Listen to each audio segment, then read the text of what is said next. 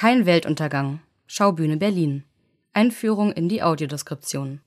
Kein Weltuntergang ist ein Stück der britischen Dramatikerin Chris Bush und wurde an der Schaubühne uraufgeführt. Die Übersetzung stammt von Gerhild Steinbuch, Regie führt Katie Mitchell. Das Stück feierte am 4. September 2021 Premiere und dauert etwa eine Stunde und 45 Minuten ohne Pause. Regie Katie Mitchell, Lily McLeish. Bühne und Kostüme Chloe Lamford. Sounddesign Donato Wharton, Joe Dines. Dramaturgie Nils Hamann. Licht Anthony Doran. Es spielen Alina Wimbay-Strähler, Jule Böwe und Veronika Bachfischer. Zum Stück. Weltuntergang oder kein Weltuntergang. Im Titel ist das hoffnunggebende erste Wort kein durchgestrichen. Das Stück behandelt den Klimawandel. Durch die Perspektiven von Klasse, Patriarchat und Kolonialismus wird die Komplexität der Klimakrise erkundet. Das Stück bietet kein lineares Narrativ, sondern Fragmente vieler möglicher Erzählungen. Die collagehafte, zersplitterte Form des Textes lädt die ZuschauerInnen ein, eine eigene Lesart zu konstruieren. Berlin im Jahr 2021. Die Nachwuchswissenschaftlerin Dr. Anna Vogel kämpft bei einem Bewerbungsgespräch um den Job ihres Lebens. Eine Postdoc-Stelle am Institut der berühmten Klimaforscherin Professor Uta Oberdorf. Im Verlauf des Vorstellungsgesprächs untersucht der Text in unzähligen und schnell aufeinanderfolgenden Variationen winziger Details, wie kleine Veränderungen in Abläufen der Gegenwart große Wirkungen in der Zukunft haben können. Mal kommt Anna Vogel zu spät, mal zu früh, mal mit dem Taxi, mal mit dem Fahrrad. Mal nimmt sie die Stelle an, mal nicht. Jede Entscheidung resultiert jeweils in einer neuen Dialogdynamik zwischen den beiden Frauen. Und es gibt noch eine zweite Handlungsebene, die etwa 30 Jahre in der Zukunft spielt. Lena, eine junge Frau, trägt eine Urne und Blumen auf die Bühne. Sie hält eine Rede am Grab ihrer Mutter. Die Totenrede, gleichzeitig eine Art Abgesang auf die Welt, ist in kleine Bruchstücke zersplittert. Diese schieben sich zwischen die Bewerbungsgesprächssequenzen. Bald wird klar, Lena ist die Tochter einer der beiden Wissenschaftlerinnen. Eine der zwei muss bei einer in der Zukunft liegenden Arktis-Expedition umgekommen sein. Mit ihrer Inszenierung erkundet Katie Mitchell neue Wege, wie Theatermachen in Zukunft ressourcenschonender und nachhaltiger funktionieren könnte. Das Bühnenbild von Chloe Lamford wurde komplett aus recycelten Materialien gefertigt. Kostüme und Requisiten stammen aus anderen Produktionen und wurden wiederverwendet. Den Strom für Licht und Ton produzieren während der Vorstellung abwechselnd drei Fahrradfahrerinnen auf zwei Fahrrädern. Pro Rad werden so durch Muskelkraft 120 Watt erzeugt. Die Übertragung der Audiodeskription ist dabei allerdings eine Ausnahme. Damit es nicht zu Aussetzern oder Störungen der Tonqualität kommt, werden AD sowie übrigens auch Übertitelungen über das Stromnetz des Hauses eingespielt. Tatsächlich müssten ansonsten noch wesentlich mehr Pedale eingespannt werden. Die Figuren und Kostüme in Kein Weltuntergang spielen Alina Wimbay-Strähler, Jule Böwe und Veronika Bachfischer die drei Hauptfiguren. Die ambitionierte junge Nachwuchsforscherin Dr. Anna Vogel, die Klimaforschungskoryphäe Professor Uta Oberdorf und Lena, die eine Grabrede für ihre Mutter hält. In einigen Szenen tritt eine vierte Figur auf. Lilly Draxler, eine Freundin von Uta Oberdorf, ebenfalls dargestellt von Jule Böwe. Alina Wimbay-Strähler ist Mitte 30, 1,65 groß und schlank. Sie ist schwarz, hat große braune Augen und langes dunkles Haar, das zu vielen feinen Cornrows, schmalen Zöpfen, geflochten ist. Einzelne Strähnen hat sie hochgebunden. Als Dr. Anna Vogel trägt Strähler einen marineblauen Trenchcoat mit farblich passender Stoffhose. Unter dem offenen, leichten Mantel kommt eine hellgelbe Bluse zum Vorschein. Anna Vogel hat schwarze Wildlederstiefeletten an, trägt schlichte silberne Kreolen und Ringe und erscheint mit einer roten Handtasche zum Bewerbungsgespräch. Veronika Bachfischer ist Mitte Ende 30, 1,68 groß und zierlich. Sie ist weiß, hat große grüne Augen und trägt ihr glattes, rötlich-blondes Haar kurz. Sie spielt Lena in einem engen schwarzen Kleid, das ärmellos und knielang ist. Lena hat eine feine, halbtransparente schwarze Strumpfhose und schwarze Lederpumps an. In einer Szene gegen Ende des Stücks zieht sie einen leichten petrolfarbenen Mantel über das Kleid und tauscht die Pumps gegen schwarze Boots. Jule Böwe, Anfang 50, ist 1,74 groß und schlank. Sie ist weiß, hat blaue Augen und trägt ihr dunkelblondes Haar flüchtig hochgebunden. Böwe spielt die strenge Professorin Uta Oberdorf in einem terrakottafarbenen Pullover, einer grauen Wollhose und grauen Wildledersneakern. Oberdorf trägt eine schwarz umrandete Brille und, als einziges Accessoire, eine feine Silberkette mit dunkelblauem Steinanhänger. Für die Rolle der Lilly Draxler nimmt Böwe die Brille ab und wirft sich einen beigen Trenchcoat über. Zusätzlich zu den drei Darstellerinnen sind auf der Bühne durchweg die Fahrradfahrerinnen anwesend, die den Strom für die Inszenierung erzeugen. Die Frauen wechseln sich beim Treten ab. Die Räder stehen links und rechts schräg hinter der Bühne, leicht versetzt auf kleinen Podesten. Sie sind unbeweglich wie Heimtrainingsräder, sehen aber genauso aus wie normale Stadträder. Die Radpodeste sind durchgehend schwach beleuchtet, die Fahrradfahrerinnen sind aber nie allzu präsent auf der Bühne. Es gibt einen größeren Pool an Frauen, aus dem pro Abend aber nur drei in die Pedalen treten. Die Frauen sind unterschiedlich alt und tragen private Sportkleidung. Die Bühne. Die Theaterarchitektur der Schaubühne Berlin ist in vielerlei Hinsicht einzigartig. Die Nüchternheit und Funktionalität des flachen Baus grenzt sich deutlich ab vom Prunk vieler anderer Theater. Bis 1973 beherbergte das Haus ein Kino. Im Hauptgebäude reihen sich drei Säle aneinander. A, B und C. Kein Weltuntergang wird in Saal C gespielt, dem kleinsten. Nur 270 Zuschauende finden hier Platz. Saal C ist rund, angelehnt an das Shakespeare'sche Globe Theatre.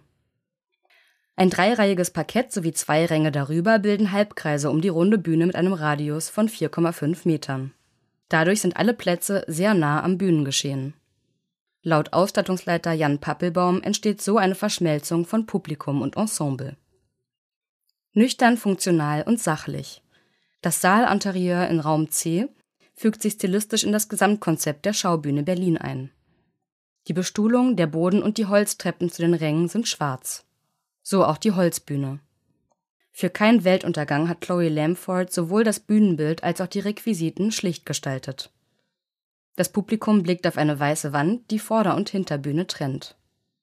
Drei unterschiedlich große Türen sind nebeneinander in die Wand eingelassen.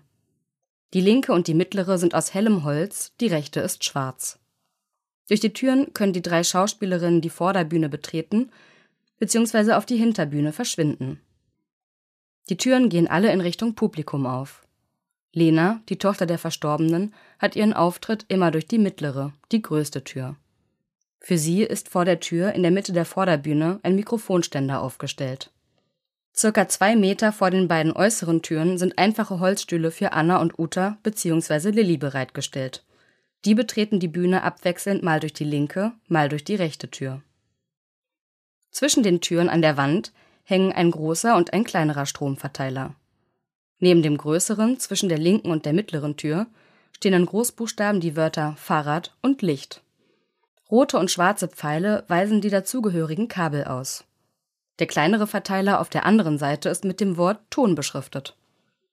Der große Verteilerkasten hat eine Reihe von Sicherungen und Steckern mit kleinen orangefarbenen Lämpchen, die konstant strahlen. Dazu zwei LEDs, die blau, grün oder orange leuchten und manchmal blinken. Am Boden darunter steht ein mobiler Stromverteiler in Form und Größe einer Werkzeugkiste. Dieser ist mit einem Kabel an den Hängekasten angeschlossen. Zahllose weitere Leitungen stecken in den Buchsen des großen Wandkastens oder baumeln aufgewickelt herab. Auch die Fahrräder links und rechts der Bühne sind durch Leitungen mit ihm verbunden. Wie Girlanden hängen ihre langen Kabel mit Nägeln befestigt an der Wand. Eine rote Stromverbindung steckt in Lenas Mikrofon und zieht sich bis vor zum Bühnenrand. Dort ist sie festgemacht und verläuft dann entlang der Bühnenrundung nach rechts zum Fahrrad. Aufgrund der vielen Kabelschlangen, Buchsen und Sicherungen, der Fahrräder sowie der hohen und kargen weißen Rückwand erinnert die Kulisse an einen Fahrradkeller oder ein Parkhaus. Licht spenden sowohl kleine Scheinwerfer entlang des Bühnenrands als auch Deckenleuchten.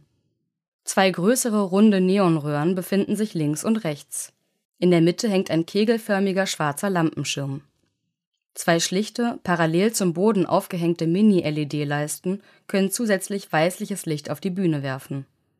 Zumeist ist die Bühne für kein Weltuntergang schummrig beleuchtet, nur sehr selten wird es ganz hell.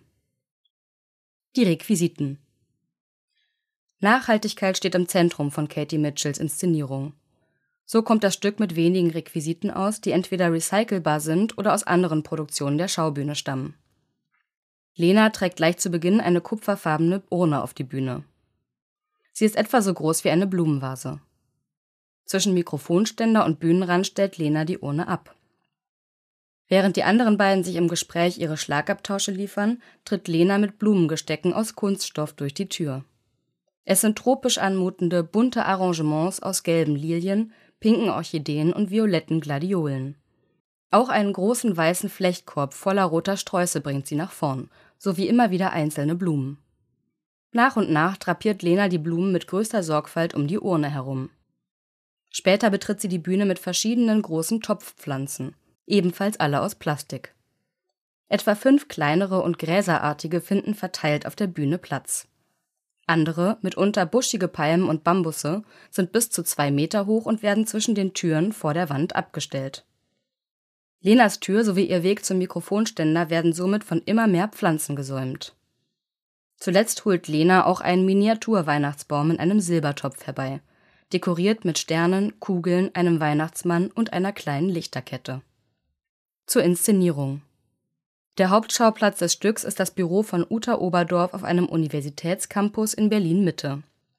Doch obwohl sich Dr. Vogel und Professor Oberdorf in einer Gesprächssituation befinden, adressieren sie jeweils stets das Publikum. Direkt in die Augen schauen sie sich nie. Auch Lena trägt ihre Rede mit Blick zur Decke oder zum Zuschauerinnenraum vor. Kein Weltuntergang erzählt zahlreiche Varianten des Bewerbungsgesprächs zwischen Vogel und Oberdorf. Mal variieren die Ausgangssituationen des Gesprächs oder die Gemüter der Beteiligten, mal werden nur einzelne Fragen unterschiedlich gestellt oder unterschiedlich beantwortet. Die Schauspielerinnen machen diese neue Interpretation durch eine Art darstellendes Zurückspulen kenntlich. Das erinnert an das Zurückspulen mit der Fernbedienung oder mit dem Mauspad bei einem gestreamten Film. Mal wie im Zeitraffer, also Fast Motion oder Rewind, Mal in Zeitlupe oder Slow Motion bewegen sich die Figuren dann rückwärts zu den Türen zurück und beginnen die Szene erneut. Manchmal wird durch schnelleres Vorwärtsbewegen auch ein Vorspulen zur nächsten Szene simuliert. Oft gehen die Figuren im Gleichschritt, öffnen die Türen simultan und sind zeitgleich verschwunden. Manchmal passiert das aber auch geschwindigkeitsversetzt. Besonders Veronika Bachfischer als Lena gelingt es, die schnelleren und langsameren Rückwärts- und Vorwärtsbewegungen sehr fließend darzustellen es wirkt dann tatsächlich so, als würde man sie wie beim Spulen durch einen Film in doppeltem oder halbem Tempo über die Bühne huschen sehen. Begleitet wird das Vor und Zurückspulen stets von einem durchdringenden Knistern, Flimmern und Quietschen. Wie eine Art Störgeräusch unterbricht es den Text und lässt ihn an anderer Stelle neu ansetzen. Für die Szenenumbrüche wird das Licht gedimmt. Wenn nur knappe Sequenzen wiederholt werden, ertönt nur ein Signalton und die Figuren verharren kurz bevor sie wieder ein paar Sekunden im Dialog zurückspringen. Die Inszenierung versucht, die verschiedenen Modi von Zeit in Bewegungen umzusetzen. Daraus ergibt sich laut Schauspielerin Veronika Bachfischer eine 234 Szenen lange Choreografie mit verschiedensten Varianten.